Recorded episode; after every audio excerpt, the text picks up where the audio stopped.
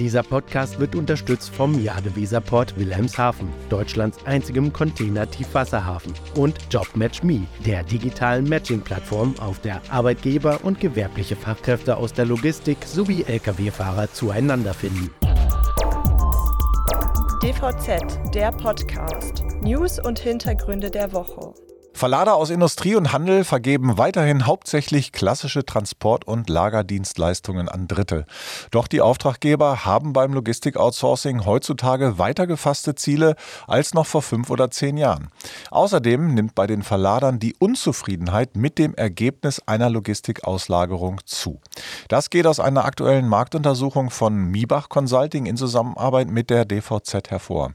Dazu gleich mehr. Mein Name ist Robert Kümmerlen. Und ich bin Sven Benür. Herzlich willkommen zu einer neuen Ausgabe von DVZ Die Woche, dem Nachrichtenrückblick der DVZ-Redaktion. Ja, Robert, du hast es ja schon gesagt. Miebach Consulting hat die Studie Logistik Outsourcing 2023 veröffentlicht. Das ist gerade fertig geworden. Die Ergebnisse sind ganz frisch und du hast allerdings darüber auch schon in der aktuellen DVZ ausführlich berichtet. Und ähm, ich habe es gelesen und ich fand einige Aussagen aus der Studie schon überraschend bis bedenklich. Denn ähm, wie du geschrieben hast, äh, haben Auftraggeber offenbar mitunter Auswahlkriterien, auf die sich Dienstleister noch gar nicht ausreichend eingestellt haben. Zugleich sehen dann sehr viele der deutschen Verlader deutliche Risiken beim Logistik-Outsourcing hinsichtlich Kontrollverlust oder der Abhängigkeit von Dienstleistern oder auch, ähm, dass es zu Qualitätseinbußen kommen kann. Problematisch sind außerdem die Gewinnung von Personal- und Mitarbeiterschulungen. Das heißt also, kann so ein Outsourcing-Partner überhaupt genügend Leute anheuern, damit der Auftrag auch zur Zufriedenheit erledigt wird? Da scheint ja dann tatsächlich einiges im Argen zu liegen. Ja, ganz genau. Wobei ich sagen muss, also noch ist die Studie nicht veröffentlicht. Die soll Mitte Juni veröffentlicht werden, aber die Ergebnisse sind halt jetzt ähm, ganz frisch und genau das sind die Punkte, die du genannt hast, bei denen die Zusammenarbeit zwischen den Auftraggebern aus Industrie und Handeln und den Dienstleistern nicht immer reibungslos funktioniert. Nun ist ja Outsourcing nichts Neues und man sollte meinen, die Vertragspartner wissen in der Regel, was auf sie zukommt. Aber so einfach ist es eben doch nicht. Man kann feststellen, dass überwiegend Transport- und Lagerleistungen ausgelagert werden. Daran hat sich in den, vergangen, äh, in den vergangenen Jahren wenig geändert. Aber eben die Auswahlkriterien, die sind heutzutage anders und das schätzen manche Dienstleister wohl nicht richtig ein. Ich habe dazu einen der Autoren der Studie befragt, nämlich Professor Bernd Müller-Daupert von Miebach, um welche Kriterien es sich handelt und wo das Problem liegt. Hören wir mal. Logistikdienstleister kennen natürlich sehr gut die Bedeutung klassischer Auswahlkriterien wie Preis, Referenzen, Know-how. Während neuere Kriterien wie Digitalisierung und Automatisierungsgrad in ihrer Bedeutung als Auswahlkriterien für Logistikdienstleister teilweise überschätzt werden, wird die Bedeutung von ESG, Environmental, Social und Governance Kriterien durch Logistikdienstleister stark unterschätzt. Dies liegt unserer Meinung nach daran, dass die Erfahrung mit neueren Kriterien noch fehlt. Insbesondere fehlt noch die Erfahrung, ob diese Kriterien nur angefragt oder dann auch tatsächlich im Auswahlprozess zum Tragen kommen. Hier stellen wir fest, dass auf Verladerseite zunehmend mehr Wert auf solche Themen gelegt wird und Logistikdienstleister sich hierüber noch besser positionieren können. Ja, also wenn man sich das so anhört, dann scheint es ja so zu sein, dass die Dienstleister bzw. manche Dienstleister auf jeden Fall ihre Sicht auf die Kundenanforderung nachjustieren müssen. Du sagtest eingangs aber auch, die Auftragnehmer, die seien zunehmend unzufriedener mit den Ergebnissen der Logistikauslagerung. Das würde ich für noch weitaus bedenklicher halten. Ja, das ist in der Tat keine gute Tendenz, wenngleich man daraus nicht schließen kann, dass Kontraktlogistikbeziehungen nun grundsätzlich schlechter werden. Die Unzufriedenheit der Verlader kann mehrere Gründe haben. So waren in den vergangenen Jahren seit Anfang 2020 ja die äh, Logistikwirtschaft überschattet von der Corona-Pandemie und das hat deutliche Spuren hinterlassen und zwar nicht nur durch unterbrochene weltweite Lieferketten, auch die Prozesse in den Logistikzentren waren ja teilweise sehr stark beeinträchtigt durch Auflagen. Und das hat die Produktivität gemindert, es hat höhere Kosten verursacht und sicherlich mitunter zu Unzufriedenheit mit dem Ergebnis geführt. Im Übrigen nicht nur bei den Auftraggebern, sondern auch bei den Dienstleistern.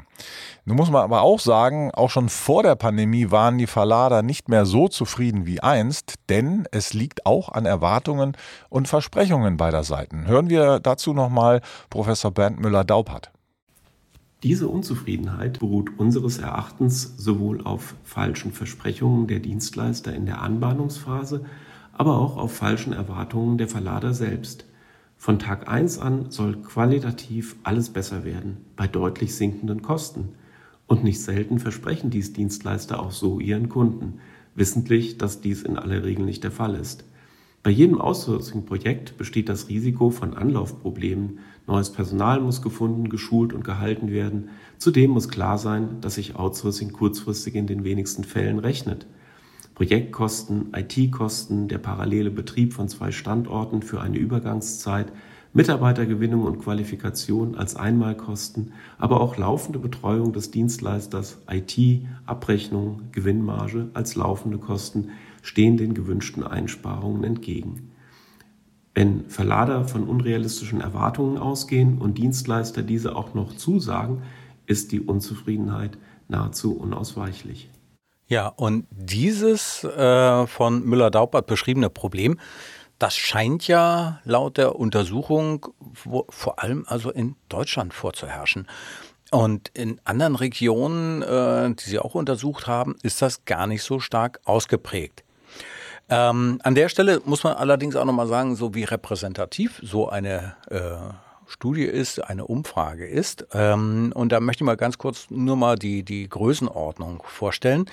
Insgesamt hat äh, Miebach 444 Verlader befragt. Das heißt, 444 Verlader haben sich beteiligt und 256 Logistikdienstleister haben auch teilgenommen. Nun könnte man ja auch meinen, unzufriedene Auftraggeber holen ausgelagerte Logistikaufgaben wieder zurück ins eigene Unternehmen. Gibt denn die Studie darauf Hinweise? Also in den meisten Fällen wechseln unzufriedene Auftraggeber eher den Dienstleister, als dass sie gleich die Logistik wieder reinholen. Insourcing findet eher statt, um beispielsweise eigenes Personal zu beschäftigen oder die Abhängigkeit von Dienstleistern zurückzudrehen. Denn Kontrollverlust und Qualitätseinbußen sind mit die größten Sorgen der Auftraggeber. Insofern ist also die zunehmende Unzufriedenheit durchaus eine Gefahr für das Geschäftsmodell der Dienstleister. So sehen es jedenfalls die Autoren der Studie. Zum Thema Insourcing vielleicht auch nochmal Professor Bernd Müller-Daupert, da hat er sich nämlich auch zu geäußert. Insourcing-Projekte sind sicherlich auch teilweise getrieben durch die festzustellende Unzufriedenheit. Erhoffte Kosteneinsparungen treten nicht in dem Maße ein, die gelieferte Qualität lässt zu wünschen übrig. Spricht man mit Kunden, erklärt dies aber nur einen Teil von Insourcing. Insourcing findet auch statt, um zum Beispiel die Abhängigkeit von Dienstleistern zu reduzieren oder um eigenes Personal auszulasten. Insofern stellt eine steigende Unzufriedenheit eine Gefahr für die Logistikdienstleister und deren Geschäftsmodell dar. In den meisten Fällen unzufriedener Kunden erfolgt jedoch noch immer eher der Dienstleisterwechsel und weniger ein Insourcing. So, da haben wir jetzt nur einen kleinen Ausschnitt der Untersuchung wiedergeben können. Der Bericht ist natürlich wesentlich umfassender und behandelt eine ganze Menge Aspekte, die beim Logistik-Outsourcing wichtig sind. Die Studie wird, wie gesagt, ab Mitte Juni bei MIBA erhältlich sein und kann per E-Mail angefordert werden. Die Adresse dafür ist in den Show Notes zu finden. Ja, das ist also unser Service am Kunden sozusagen. Ähm, ja, bleiben wir mal in der Logistik, aber wechseln wir mal das Thema, denn was mir in dieser Woche aufgefallen ist, es sind ja unglaublich viele Akquisitionen über die Bühne gegangen. Na, lass mich mal aufzählen. Da hat zum Beispiel Scan Global sich ETS Transport und Logistik in Bremen geschnappt. Dann ähm, hat GeoGs den Schweizer Logistikdienstleister ITS, also International Transport and Shipping, übernommen. Gabetransport hat sich äh, Teile des Transportunternehmens Rolf H. Peters gekauft. Kühne und Nagel ähm, hat sich im Bereich Perishables äh, verstärkt, und zwar den Spezialisten Morgan Cargo aus Südafrika eingekauft. Und ähm, Fanning, das ist ja ein, so einer der Hidden Champions, über den nicht allzu viel immer gesprochen wird. Aber ähm, die haben jetzt die Gräfenlogistik ähm, übernommen zum großen Teil. Und das Interessante dabei, sie haben eine Tür zur Stückgutkooperation CTL aufgestoßen. Angesichts aber der gegenwärtigen wirtschaftlichen Entwicklung mutet das, also in meinen Augen zumindest ein bisschen seltsam an, denn man möchte auch meinen, dass die Logistikunternehmer in Zeiten des Abschwungs und des potenziell schrumpfenden Auftragsvolumens das Geld eher zusammenhalten. Ich finde ja interessant, dass du Pfenning als Hidden Champions bezeichnest. Ähm, wir haben ja in der DVZ schon einiges über sie gebracht und ich würde sagen, wir haben sie ganz gut im Fokus. Aber gut, man kann das vielleicht so oder so sehen. Was diese ganzen Akquisitionen angeht, da finde ich, äh, muss man sehen, dass die Unternehmen in den vergangenen drei Jahren ja richtig gut verdient haben, viele zumindest. Sie können es sich also leisten, strategisch zu investieren. Außerdem solche Deals werden sorgfältig und vor allen Dingen langfristig vorbereitet. Und klar, wenn so ein Projekt schon weit gediehen ist, bricht man es nicht mehr ab. Aber ebenso klar dürfte auch sein, dieses MA-Karussell, das wird sich in den kommenden Monaten wahrscheinlich langsamer drehen, denn wenn sich die Ladungseinbußen und der Ratenverfall erst in den Bilanzen zeigen, wird vielen Akteuren nicht mehr der Sinn nach einer Shoppingtour stehen, denke ich. Nee, und ähm, Allerdings sind das natürlich auch unternehmerische Entscheidungen und die werden von den Eigentümern oder Geschäftsführern getroffen werden oder auch ähm, sie müssen getroffen werden. Und äh, wir werden ja sehen, wie sich der Übernahmemarkt in diesem Jahr tatsächlich entwickelt. So, an der Stelle eine kurze Werbepause. Bleiben Sie bitte dran. Hallo, sind Sie gleich da? Mit der Live-Sendungsverfolgung von Timocom teilen Sie Ihre GPS-Daten mit Ihren Geschäftspartnern selbstbestimmt und in Echtzeit auch über Schnittstellen. Vereinbaren Sie jetzt Ihre kostenlose Demo auf timocom.de-dvz. Da sind wir wieder und wir wechseln von der Logistik auf die Schiene. Da tut sich nämlich wirklich etwas Spannendes, denn Klaus Wieselski, wir kennen ihn ja als Boss der Lokführergewerkschaft GDL, der plant etwas ganz Besonderes. Der will nämlich ein neues Unternehmen aufziehen. Ähm, er hat sich jetzt mitten in den laufenden Tarifverhandlungen der Eisenbahnergewerkschaft EVG mit der Bahn zu Wort gemeldet, äh, hat dann erstmal die ersten Tarifforderungen der GDL gestellt und dann hat er die Gründung der Genossenschaft Fairtrain EG bekannt gegeben. Das ist ja ziemlich ungewöhnlich. Was steckt dahinter? Nun, diese Fairtrain-Genossenschaft soll so eine Art Poolfirma für Lokführer werden. Das heißt, die Lokführer werden genossen und Fairtrain verleiht sie an Schienenverkehrsunternehmen. Natürlich, so behauptet das Weselski, so sagt er das, zu deutlich besseren Bedingungen als bisher. Das ließe sich angesichts des Mangels an qualifizierten Lokführern vielleicht sogar durchsetzen. Und wahrscheinlich verhandelt dann die GDL künftig die Tarife mit der von ihr gegründeten Genossenschaft? Der Traum eines Gewerkschafters. Ja, da sagst du was. Also da kann man sich dann schon vorstellen, dass die Tarifabschlüsse sehr zur Freude dann der Arbeitnehmer ähm, abgeschlossen werden. Aber die Frage ist natürlich, kommt das überhaupt so weit? Es muss Ihnen jetzt erstmal zeigen, ob sich genügend Lokführer für diese Idee begeistern lassen. Denn die müssten ja schließlich ihre Jobs bei der DB oder anderen Unternehmen des Schienenverkehrs kündigen. Und dazu gehört natürlich auch eine gewisse Risikobereitschaft. Da wir ja nun in Deutschland sind, ist die ja nicht so sehr ausgeprägt. Nun gut, ja, die potenziellen Genossen müssen schlicht und ergreifend die Vor- und Nachteile abwägen. Vielleicht reicht es ihnen, wenn die GDL ihre jetzt schon bekannt gegebenen Tarifforderungen durchsetzt. 555 Euro brutto mehr, dazu die 35-Stunden-Woche ohne Lohnabsenkung und 3000 Euro Inflationsprämie. Das klingt ja attraktiv. Aber ob das die Güterbahnen stemmen können, die ja auch Lokführer brauchen? Laut Bundesnetzagentur haben die zwar im vergangenen Jahr 8% mehr Umsatz gemacht, gleichzeitig sind aber die Kosten richtig explodiert, die sind nicht um 15% gestiegen. Für die privaten Unternehmen, die noch so gerade im Plus gelandet sind, könnte ein deutlicher Anstieg der Personalkosten schon kritisch werden. Noch ist es ja nicht so weit. Und ob die Maximalforderungen letztlich durchgesetzt werden, da muss erst noch verhandelt werden. Ja, das stimmt. Ähm, deutlich weiter gediehen ist übrigens das Thema Infrago. Dabei geht es ja darum, Teile der Deutschen Bahn, nämlich die DB Netz und die DB Station und Service unter dem Dach einer gemeinwohlorientierten Infrastrukturgesellschaft zu verschmelzen. Und zwar schon zum 1. Januar 2024. Genau, und das klingt sportlich, vor allem weil noch viele Details zu klären sind. Das Bundesverkehrsministerium hat dazu ein neues Papier vorgelegt, aber so richtig konkret sind die Aussagen darin nicht. Es ist von einer hohen Qualität und Kundenorientierung der Infrastruktur die Rede, von Transparenz, Effizienz und Effektivität in der Mittelverwendung und von besseren Steuerungsmöglichkeiten des Bundes im Sinne der Gemeinwohlorientierung, was immer damit dann auch so gemeint ist. Ja, an dem Begriff, da reiben sich ja die Kritiker. Ähm, dann sagt natürlich das Ministerium lediglich, dass sich die neue Gesellschaft nicht mehr nur an wirtschaftlichen Zielen ausrichten soll. Okay, habe ich verstanden. Ähm, es soll vielmehr äh, dann auch darum gehen, ein leistungsfähiges Netz mit hoher Kapazität und Verspätungsresilienz zu betreiben. Gut, auch das ist nachvollziehbar. Und ähm, natürlich geht es dann auch darum, ein diskriminierungsfreies Infrastrukturangebot, Transparenz und Wettbewerbsneutralität zu schaffen. Das Wort Verspätungsresilienz habe ich übrigens noch nie gehört. Ja. Aber schön, ja. ähm, es klingt alles noch ein wenig schwammig und ambitioniert. Ähm, schließlich wird erst ab August an der Leistungs- und Finanzierungsvereinbarung für die neue Gesellschaft gearbeitet.